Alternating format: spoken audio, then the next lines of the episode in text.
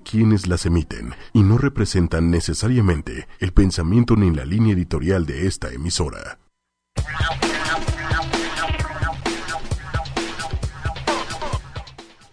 Hola, buenos días, ¿cómo están? Soy Patti Galo y esto es Lienzo en Blanco. Estamos empezando aquí el programa con un tema muy interesante. Este es un tema que nos toca a todos, es un tema muy humano y que tiene que ver con cada uno de nosotros. Esto es inteligencia emocional. ¿Cuántas veces no hemos oído este término que se ha, hecho como muy popular? Pero en realidad poco sabemos a profundidad lo que significa, todo lo que es la inteligencia emocional y las habilidades sociales, y cómo afectan en nuestras relaciones día a día. Muchísimos estudios han avalado esta parte donde las personas que tienen una alta inteligencia emocional son las personas que tienen relaciones más sanas y más significativas. Y luego si le queremos así como agregar, justamente todos los últimos estudios que hablan sobre felicidad nos dicen que las personas que tienen relaciones significativas son las más felices.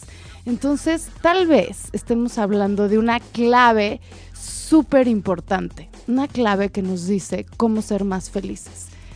Las habilidades sociales y la inteligencia emocional, justo como su nombre dice, son habilidades.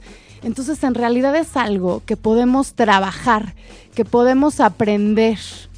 Muchos dicen que ya nacemos así como con las habilidades sociales, que la inteligencia emocional que nos tocó es lo que nos tocó, pero no es cierto.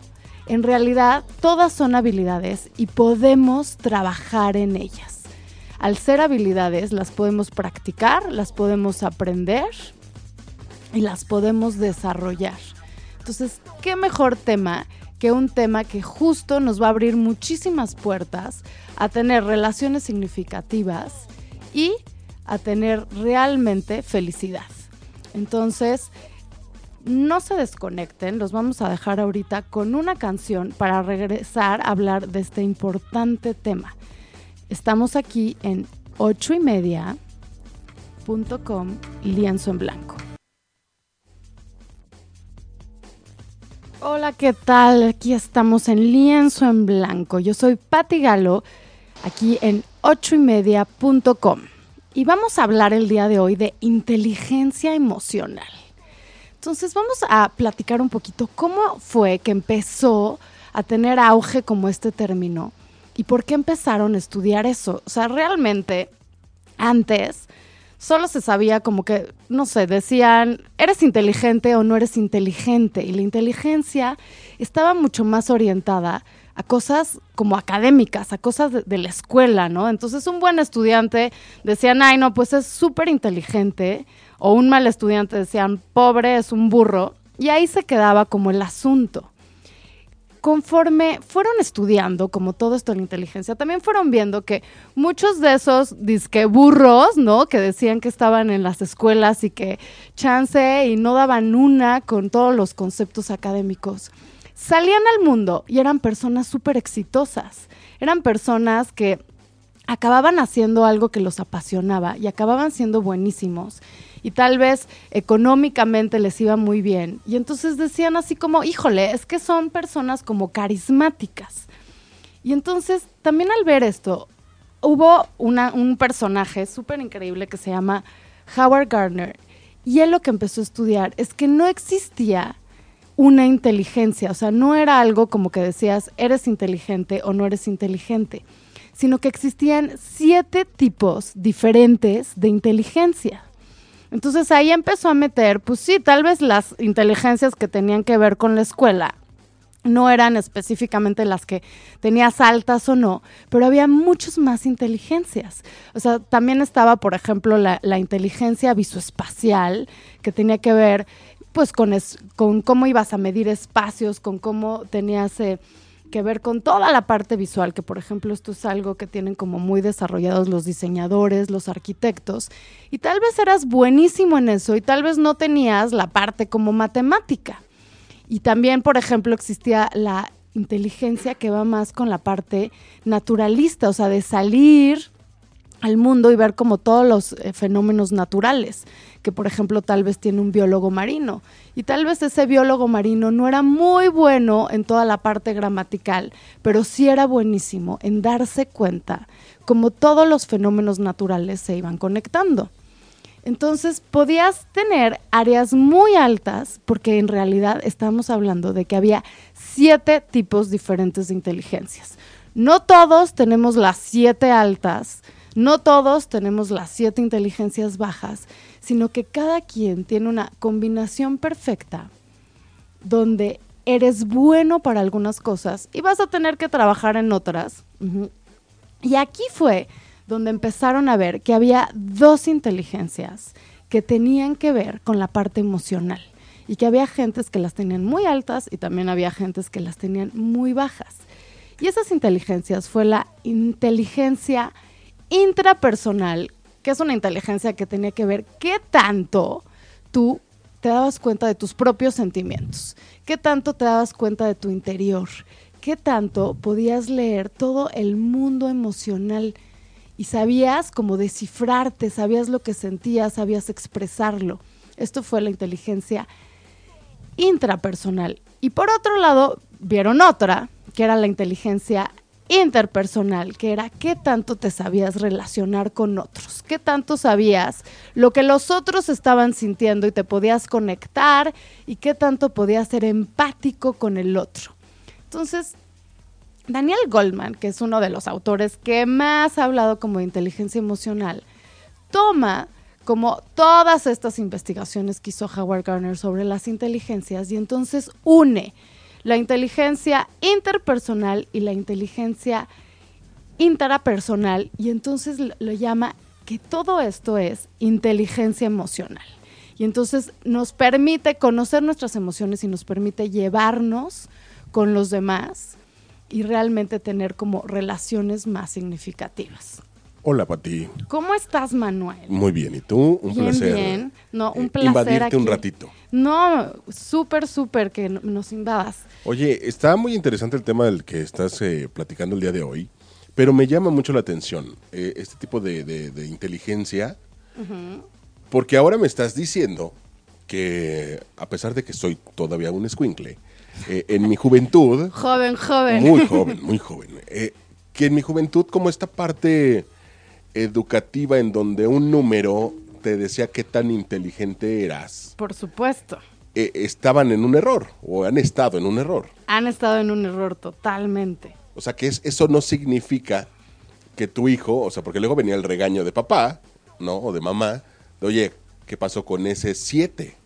¿No? Cuando a lo mejor, pues mi área de oportunidad, por así decirlo, estaba en otra circunstancia y no necesariamente en matemáticas. Exactamente. Y mira, y aquí es, ha sido como toda una discusión que han tenido muchas personas y especialmente todas las que se están dedicando como el área educativa.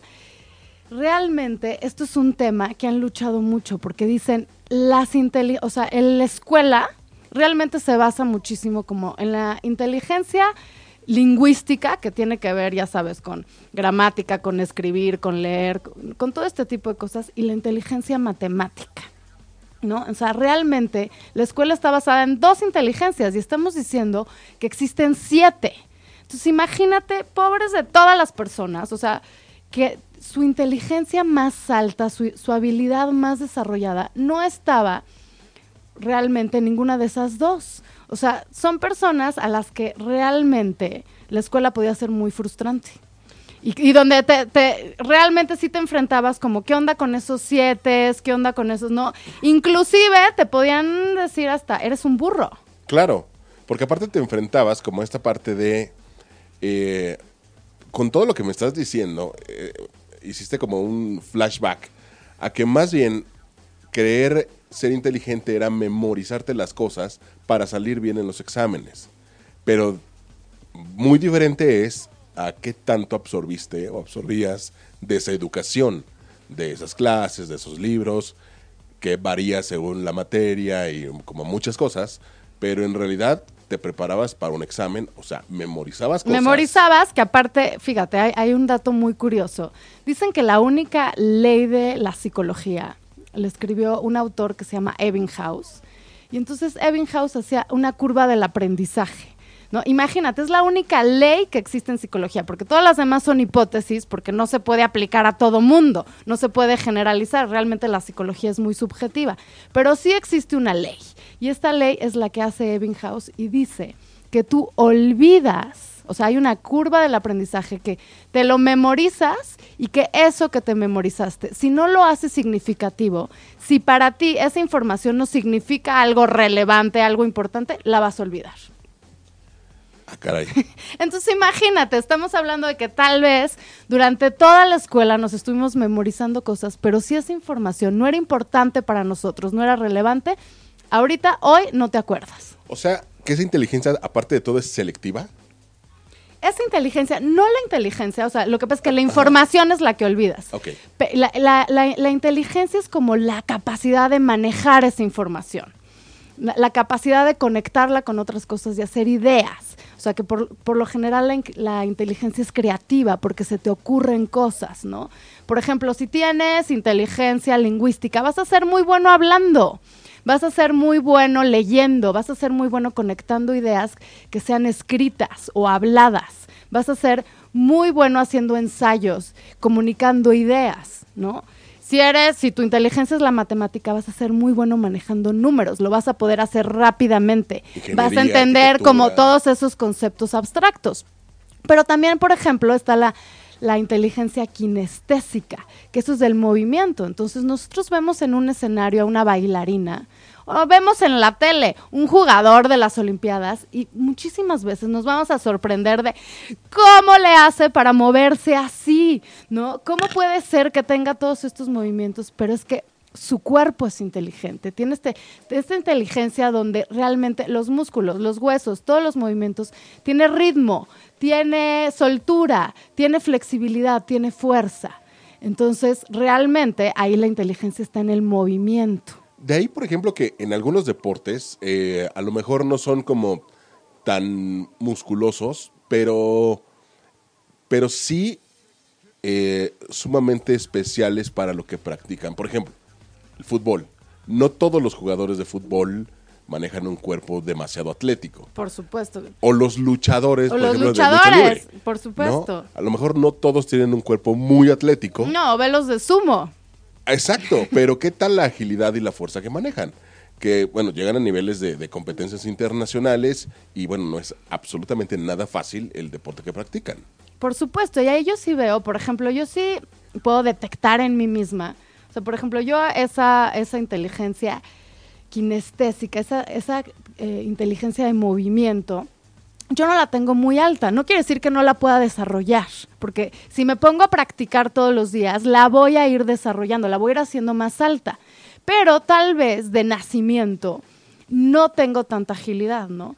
Yo, por ejemplo, veo a mi hija y digo, bueno, digo, ahí sí no me heredó, digo, qué ágil es. O sea, la llevo a una clase de natación o la llevé a una clase de gimnasia olímpica y luego, luego, también una, una de baile, luego, luego captó los movimientos, luego, luego los puede imitar, luego, luego se fue con el ritmo. Entonces ahí me doy cuenta que ella es una niña que es muy ágil y que tiene esa inteligencia alta, que se le facilita. Lo que podemos decir en inteligencia es que se, se te facilita, que tienes ese don donde vas por la vida con algo que es más fácil para ti.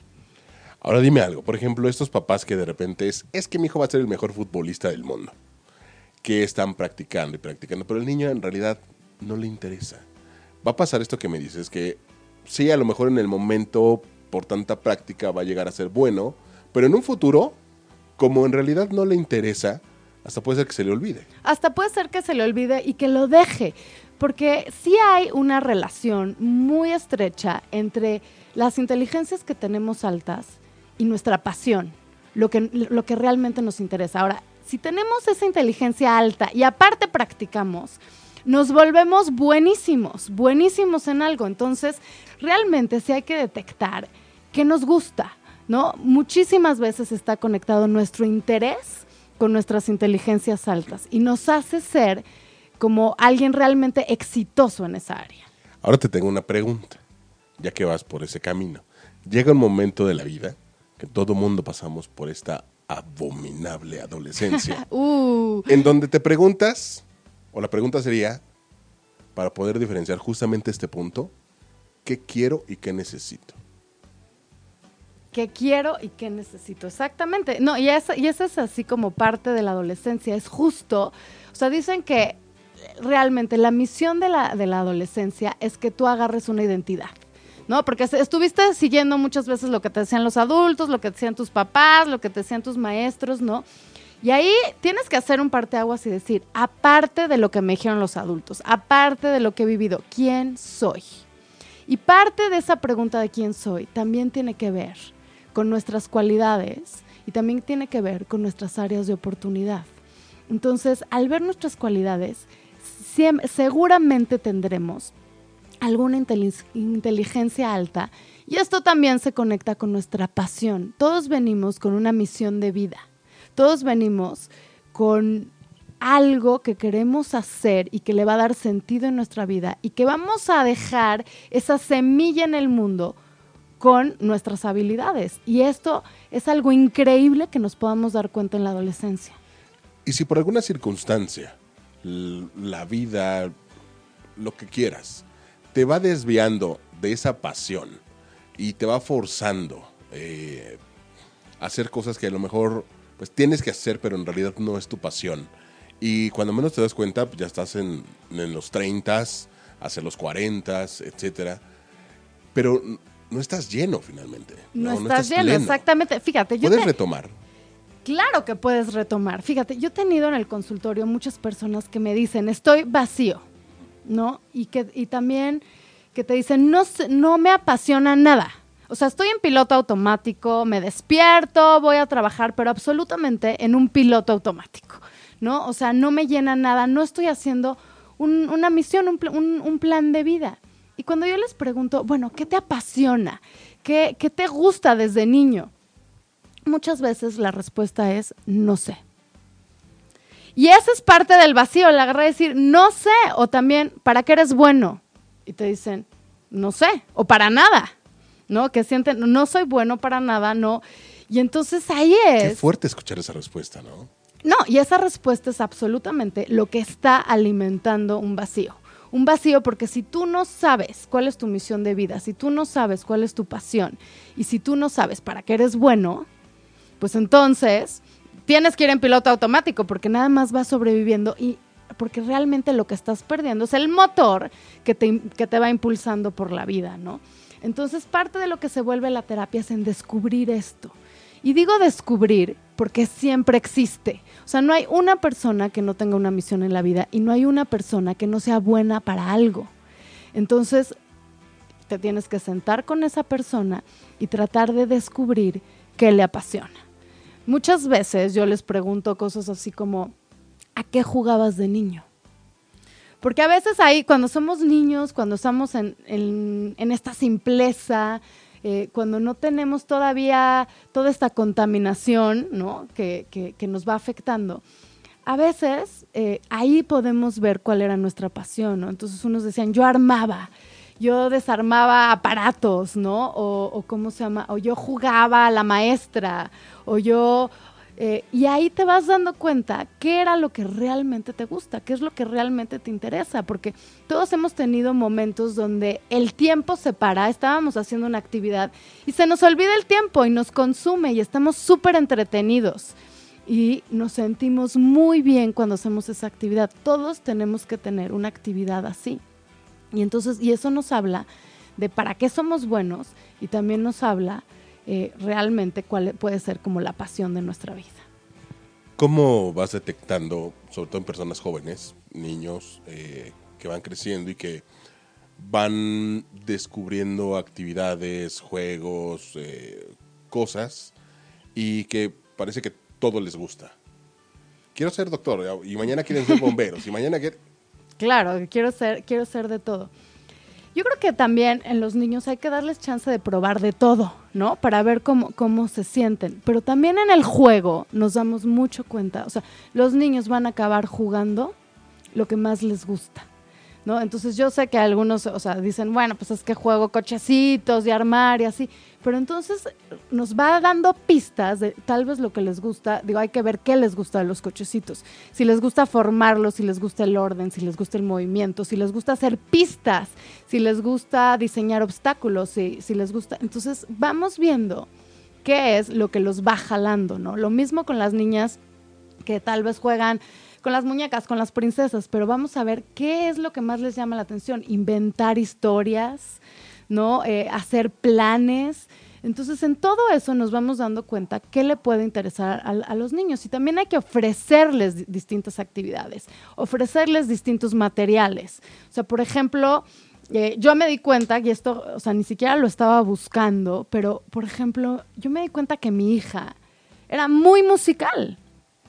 ¿No? Y tal vez yo no le estaba promoviendo esta parte porque yo no soy tan musical, pero eh, agarraba tambores, ¿no? Tocaba eh, eh, ritmos. Y entonces ahí es increíble poder darles más elementos para que puedan explorar toda esta parte musical, que por cierto es otra inteligencia, la musical. Claro. Entonces, y, y, también, aunque tengan que ir estos niños a la escuela, especialmente si tenemos hijos que sus inteligencias más altas no son la lingüística y la matemática, hay que promoverles las otras, ¿no? O sea, si son kinestésicos y lo que les encanta es moverse, híjole, que puedan correr, que puedan tener una clase de algún deporte que les gusta. Si son musicales, que puedan tener instrumentos, que puedan tener acceso a música o a una clase de algo de música, ¿no?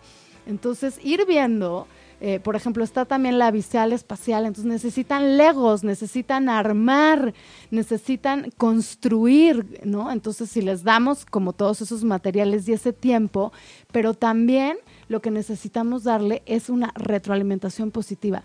Qué increíble que estás haciendo esto, porque lo que estamos haciendo es potenciar, que sigan intentando y potenciar que se sientan buenos en algo.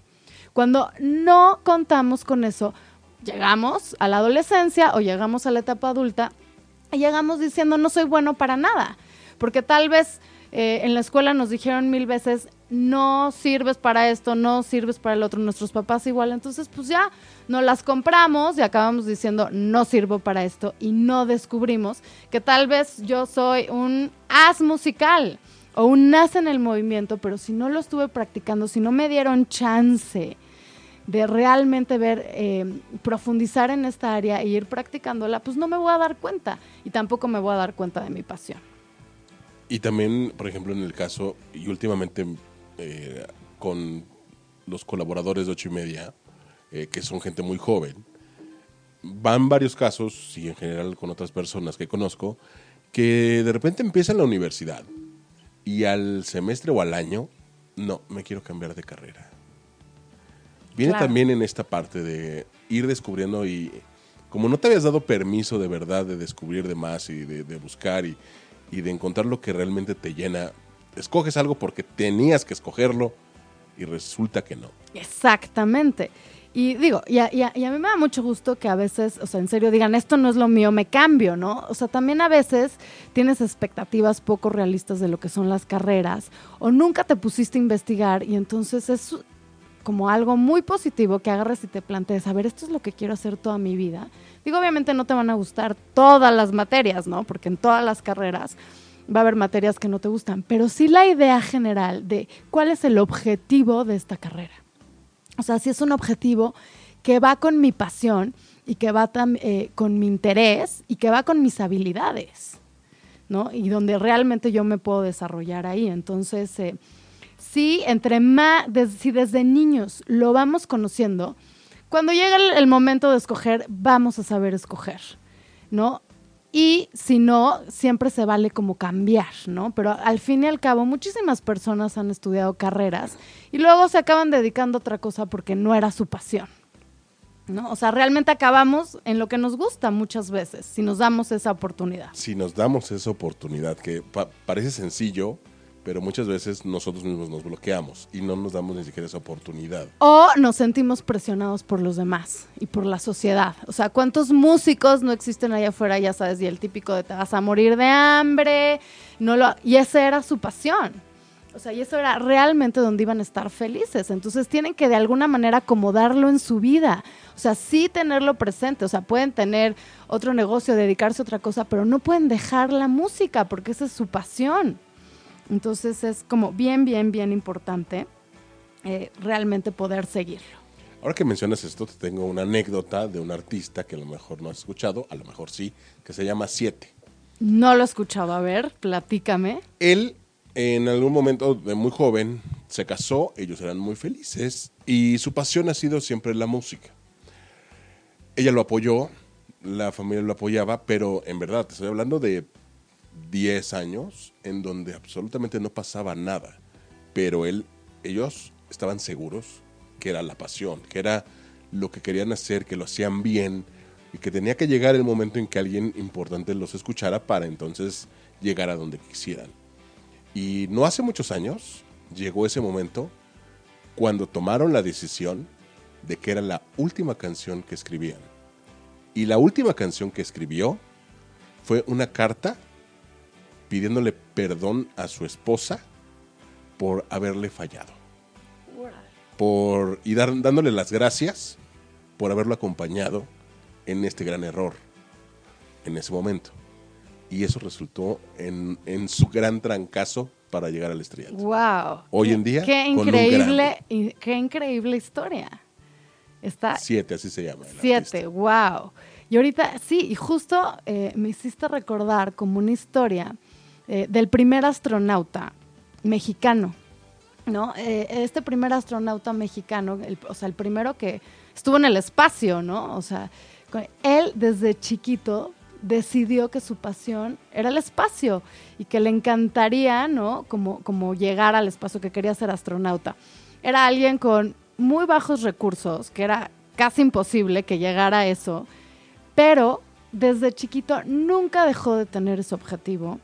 Era y de hecho hizo 16 veces el examen para entrar a la NASA. O sea, no se daba por vencido y seguía y seguía. Y hasta la parte o sea, hasta la vez número 16 que lo hizo, lo aceptaron. Y acabó en el espacio. Eh, cualquier otro se hubiera dado como eh, por vencido antes, pero realmente las personas que tienen muy clara su pasión, realmente llegan a hacer lo que quieren porque tienen claro que ese es su camino. Entonces son historias como muy motivacionales, muy impresionantes, pero que también nos dejan un gran aprendizaje y enseñanza. Tenemos que creer en lo, en, lo, que tenemos que hacer. No es fácil, puede haber muchas frustraciones, pero si creemos, llegamos. Tienes toda la razón. ¿Te parece si te muestro esa canción? Y por supuesto. Escuchémosla. Esto se llama Tengo tu Love de 7.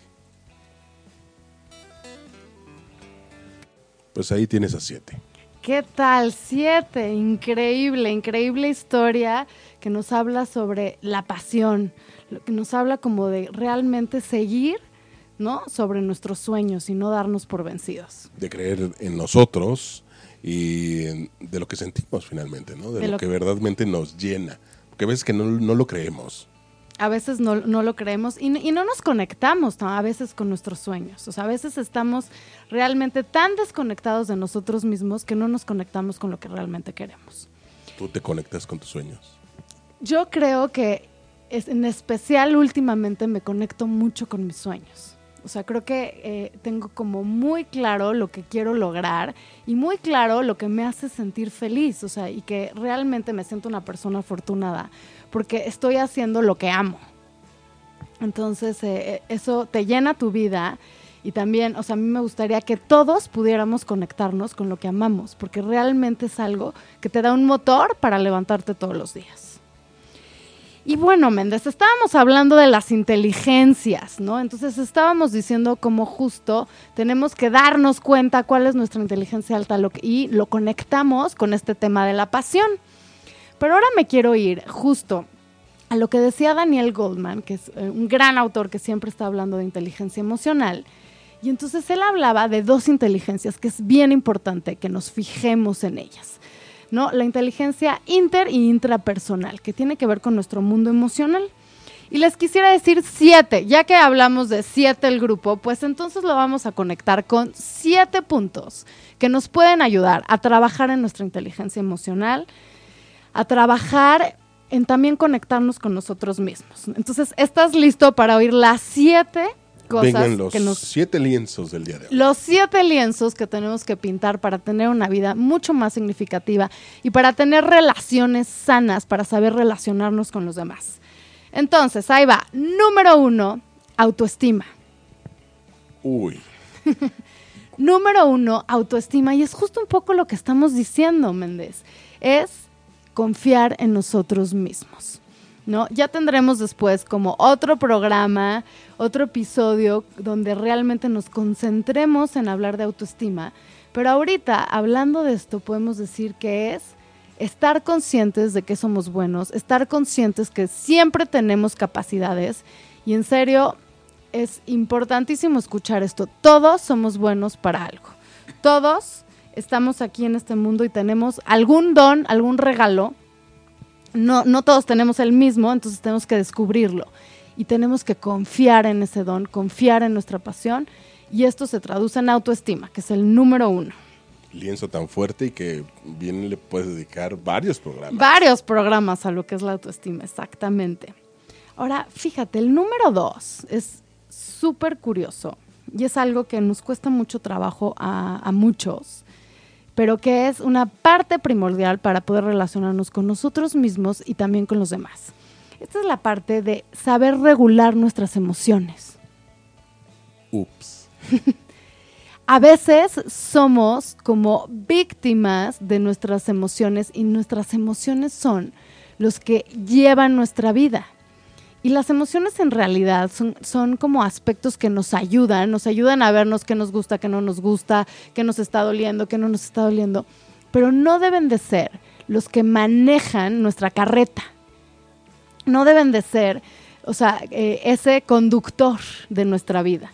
Nosotros tenemos que ser el conductor y nuestras emociones nos van a ayudar, pero tenemos que hacer este cambio entre usar las emociones como guías a realmente estar dominados por nuestras emociones. Esto podría aplicar cuando de repente se escucha por ahí el, no sé, alguien que tronó con la pareja, alguien que perdió a alguien, cuando te sucede algo triste, que es como, pues finalmente el dolor existe, el dolor ahí está, pero el sufrimiento ese siempre va a ser opcional. Por supuesto, o sea, se- hay duelos en la vida cada vez que tenemos una pérdida y todos vamos teniendo a lo largo de nuestra vida muchas pérdidas. Eh, no tiene que ser de personas, a veces es de personas que es todavía más difícil, pero también vamos perdiendo cosas, o sea, nuestra vida no es estática, va habiendo cambios y cada cambio hay una pérdida.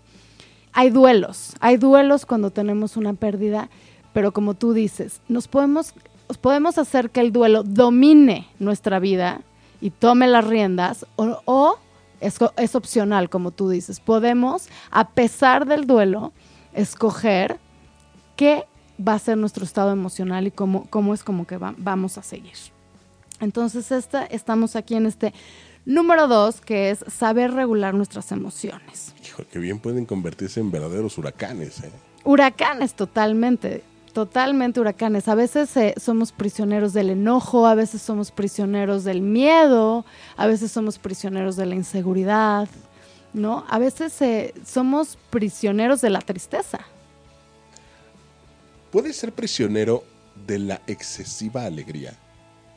También, también, también eso no te lleva a, a- a cosas buenas. O sea, la excesiva alegría, la vida tiene aspectos positivos y, y y aspectos negativos, un sube y baja. Y a veces vas a estar triste y a veces vas a estar enojado, ¿no? Y no ver esa parte, o sea, es cuando nos ponemos vendas en los ojos. Y tampoco nos, nos, nos permite crecer, porque también a partir de los duelos, a partir de ver toda la gama de emociones es cuando crecemos. Entonces también estar atorado en un exceso, o sea, excesiva, es falso. Nadie puede estar, ¿no? Eh, y Total entonces- y eternamente feliz. total y eternamente feliz. Las emociones también son parte de nuestra vida, pero una cosa es sentirlas para que nos guíen y otra cosa es que se apoderen de nuestra vida. Que también ese, ese es como para varios programas. Para varios programas. Todo esto vamos a ir haciendo como programas para poder profundizar. Pero bueno, hoy queremos dejarles claro estos siete puntos que les pueden ayudar a tener una mayor inteligencia emocional. Así que van dos lienzos. Van dos lienzos, autoestima emociones. y regular emociones. Fíjate, el tercero me gusta mucho y es, para tener una mejor inteligencia emocional, tenemos que tener un diálogo interno positivo. Diálogo interno es esa voz que nos habla, o sea, difícilmente estamos callados, casi siempre no, estamos en silencio, aunque no estemos hablando con nadie, tenemos un diálogo interno, tenemos una voz, nos vamos platicando, nos vamos diciendo cosas y a veces esa voz es muy negativa. A veces tenemos un juez que nos dice que todo está mal o nos dice lo mal que lo estamos haciendo. Y el diálogo interno positivo es un motor importante. Es, es realmente importante que nos demos cuenta qué nos decimos a nosotros mismos. Porque es realmente nuestro motor que nos va a guiar. O sea, es, es como estar con un amigo horrible que te dice cosas espantosas o como estar acompañado de un amigo que te alienta y que te va apapachando y que te va ayudando viendo la realidad, pero puedes estar acompañado de alguien positivo o puedes estar acompañado de alguien negativo. Que aparte te, te las compras de inmediato, ¿no? Cuando hablas contigo mismo. O sea, yo, la verdad, soy una persona que normalmente habla mucho con Manuelito. Así le. Manuelito, Y me ¿y veo al qué, qué se dice, qué se dice Manuelito? Pues a veces que sí me dice mis verdades, este, y hay veces que, que- que me impulsa, que me ayuda, ¿no? De, oye, te veo cabizbajo, levántate, ¿no? Sonríe y vas, ¿no? Esto lo decidimos juntos y hasta terminar. Hasta terminar, oye, hasta morir, ¿no? Exacto. Hasta morir, exactamente. Pues ese es el 3, Manuel, justo. También Eh, muy fuerte porque es como ese gran amigo que siempre llevas o el gran enemigo que también No, y llevas. aparte, imagínate despertarte, vivir todos los días con un enemigo que no te va a impulsar. Sí, te va a poner todo oscuro. Te va a poner todo oscuro y te va a apagar tu motor, te va a apagar tu pasión, te va a apagar tu autoestima. Entonces, eh, mejor queremos estar acompañados de alguien que te la prende, que te prende el motor, que te prende la pasión y que te prende la autoestima, porque seguramente puedes llegar mucho más lejos si tienes esos elementos prendidos. Y que finalmente si no te llevas, si no te puedes llevar bien en tu silencio contigo mismo, ¿cómo podrás llevarte bien con el ruido de todos los demás? Por supuesto. Que te contamina muchas veces. Tienes toda, toda, toda la razón. Y bueno, con esto nos vamos con el cuarto, el cuarto punto que nos ayuda a tener una mejor inteligencia emocional. Y eso es los hábitos positivos.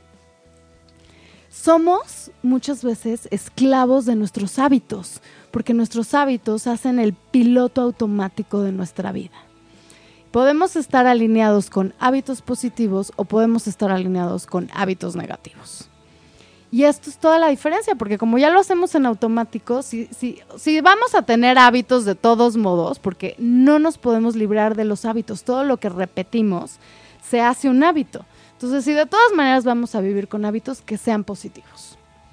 Vaya, interesante. Y que se han hecho muchos experimentos. Algunos dicen que son 63 días haciendo algo para que se convierta en un hábito. Algunos lo manejan como 20 tantos días.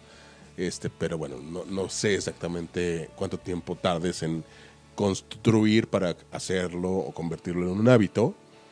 Eh, pero es, es difícil, es difícil. Sobre todo, por ejemplo, enero, que tienes como muchas metas. eh, pues si lo empiezas mal, lo empiezan ahí con, con topes, pues ya valiste, ¿no? Claro. El hábito del ejercicio, del buen comer, del- de, de muchas cosas, de la- del diálogo interno. Del diálogo interno es- y, de, y de nuestras reacciones emocionales también hacemos hábitos, ¿no? Igual ya estamos habituados a reaccionar con enojo. Y entonces se hace un hábito y a veces para romper un hábito tenemos que construir uno nuevo. Y sí tenemos que repetirlo varias veces para que realmente sean. Pero ya que vamos teniendo hábitos positivos, la vida se nos va facilitando, porque en automático ya hacemos cosas que nos ayudan, tanto en nuestras reacciones emocionales como en todas las actividades de nuestra vida que también nos van metiendo disciplina, porque para lograr objetivos necesitamos disciplina y la disciplina está hecho de hábitos.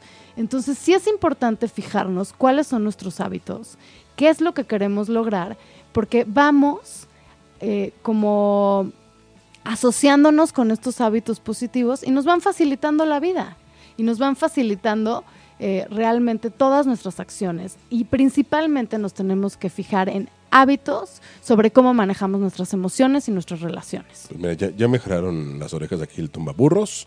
Son 63 días y los otros dicen 21 días. Son las 21 dos- días.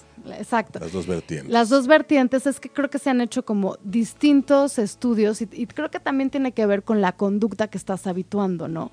Una de reacción emocional y todo, creo que tarda más tiempo y una cosa como más específica tal vez dura 21 días porque es como una acción muy específica, como levantarte una hora, tal vez es, eh, ya sabes, va a sonar el despertador, te vas a habituar tal vez en 21 días y tal vez otras conductas más complicadas vas a tardar un poco más. Recomendación de enero, si van a empezar eh, con una buena vida, quítense el mal hábito de esos cinco minutitos extra. Exacta, ese, ese es un mal hábito que no te lleva, te lleva más bien a perder el tiempo, ¿no? Ni, ni lo vas a disfrutar esos cinco minutos, porque ya nada más estás pensando ya, y, y, y cómo se ni lo vas a disfrutar y, y te quita, te quita más de lo que Son te da. cinco de tortura. Cinco de tortura, exactamente. Bueno, ahí está. Autoestima, regular emociones, diálogo interno, hábitos positivos. Sí, el número cinco es, fíjate, trabajar en áreas de oportunidad. Muchas veces nos cuestan trabajo cosas y no se van a ir mágicamente, al menos que las trabajemos. Tenemos también que estar conscientes en las cosas que nos cuestan y trabajar en ello. Puede ser desde me cuesta levantarme y estoy en esos cinco mi- minutitos más. Puede ser que algo de mi trabajo que sí me apasiona me cuesta. Entonces me- tengo que poner a practicar eso también para hacer más fluido mi trabajo. Puede ser me cuesta regular alguna emoción, tengo que trabajar en eso. También tenemos que estar como conscientes qué nos está costando y cuáles están siendo nuestros obstáculos para realmente lograr lo que queremos. Entonces, no nada más fijarnos en lo que somos buenos, sino también fijarnos en lo que nos está costando trabajo para practicarlo, porque todo lo que se practica se va logrando. Claro, este costo-beneficio, ¿no? Exactamente. Y bueno, todavía estamos, nos quedan dos más, Manuel. Fíjate, Venga. desarrollar nuestros talentos. Uh, Esto es un poco lo opuesto al anterior, que es lo que ya tenemos, en lo que ya somos buenos, no soltarlo, seguir potenciándolo, Eh, realmente detectar nuestras inteligencias, detectar eh, pues nuestros regalos, nuestros dones y no soltarlos. O sea, es increíble seguir trabajando en ellos porque entonces nos llevan al cielo, nos llevan realmente a, pues a límites que no nos imaginábamos. Porque aparte si son tus talentos y es algo que te apasiona, pues obviamente por consecuencia será algo que te motive, algo que te impulse, algo que te mantenga feliz. Exacto, y, esto tiene que ver con hacernos objetivos, o sea, si nosotros ya, ten- ya estamos en una área que, sab- que sabemos que somos buenos o que nos apasiona, nos vamos poniendo pequeños objetivos, ¿no? Y entonces, si todo el tiempo vamos para adelante, por más pequeño que sea ese objetivo, vamos avanzando. Llega un día que cuando miramos para atrás, no nos imaginamos todo lo que hemos logrado.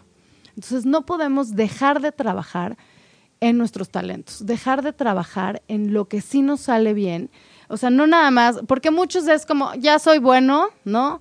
Y ya como que me tiro a la flojera, ¿no? O me confío y no sigo trabajando y entonces tampoco voy logrando cosas. Aquí la clave es seguir poniéndose objetivos. Me parece muy bien. Y bueno, llegamos a la última. Y no por ello menos importante. Y no por ello, no, creo que es de, la- de- de las más importantes. Y fíjate, ahí se las voy a lanzar. Conexión contigo mismo, Uy, ¿ok? Estar conectado con nosotros mismos nos permite darnos cuenta, nos permite generar conciencia.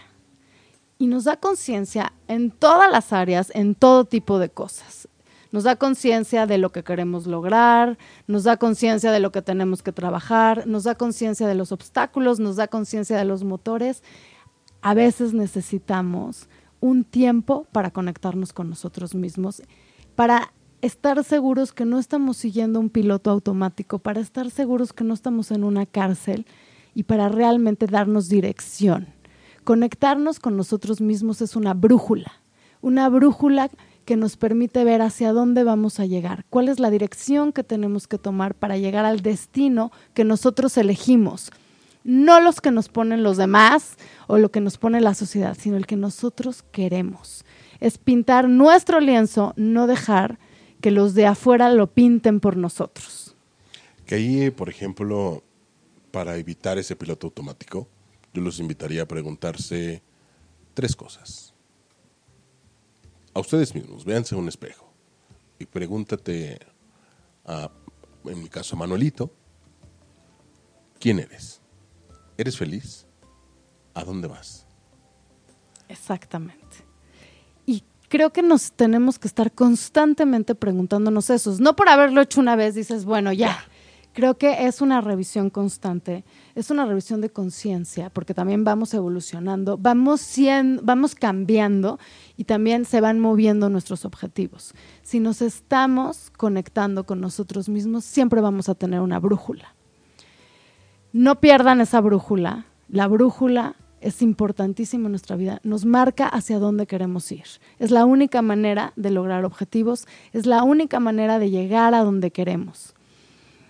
Y con esto, Manuel, estos fueron siete puntos. Los siete lenzos. Los siete lenzos que nos ayuda a llegar a donde queremos y a desarrollar nuestra inteligencia emocional que tiene que ver con entender nuestras emociones y ser congruentes con lo que les vamos diciendo al exterior y cómo nos relacionamos. Y te comparto algo que estoy haciendo hoy día en relación a esto que dices de conexión contigo mismo. Y son como un par de acuerdos, que es el bien ser, el bien hacer y el bienestar. Wow, a ver, dinos, dinos más, Manuel. Eh, bien ser, simplemente ser honesto, ser trabajador, bien ser, ser tú mismo, eh, hacerlo bien. El, el bien hacer, absolutamente todo lo que hagas, todo, hazlo bien. Que al final de lo que realices quedes satisfecho. La excelencia, ¿no? Hacer lo mejor que puedes. Y el bienestar. Tienes que estar bien contigo mismo y con todos los demás pero como un propósito de vida, como un... Y eso, analizarlo a diario. Por bien ser, bien hacer y bienestar. Exacto, darnos un espacio todos los días para conectarnos con otro mismo, para checar esa brújula, para ver hacia dónde vamos. Y pues es tu vida, tu decisión, tu vida, tu obra de arte. A pintar los lienzos. Esto fue Lienzo en Blanco aquí en ochoymedia.com. Muchas gracias.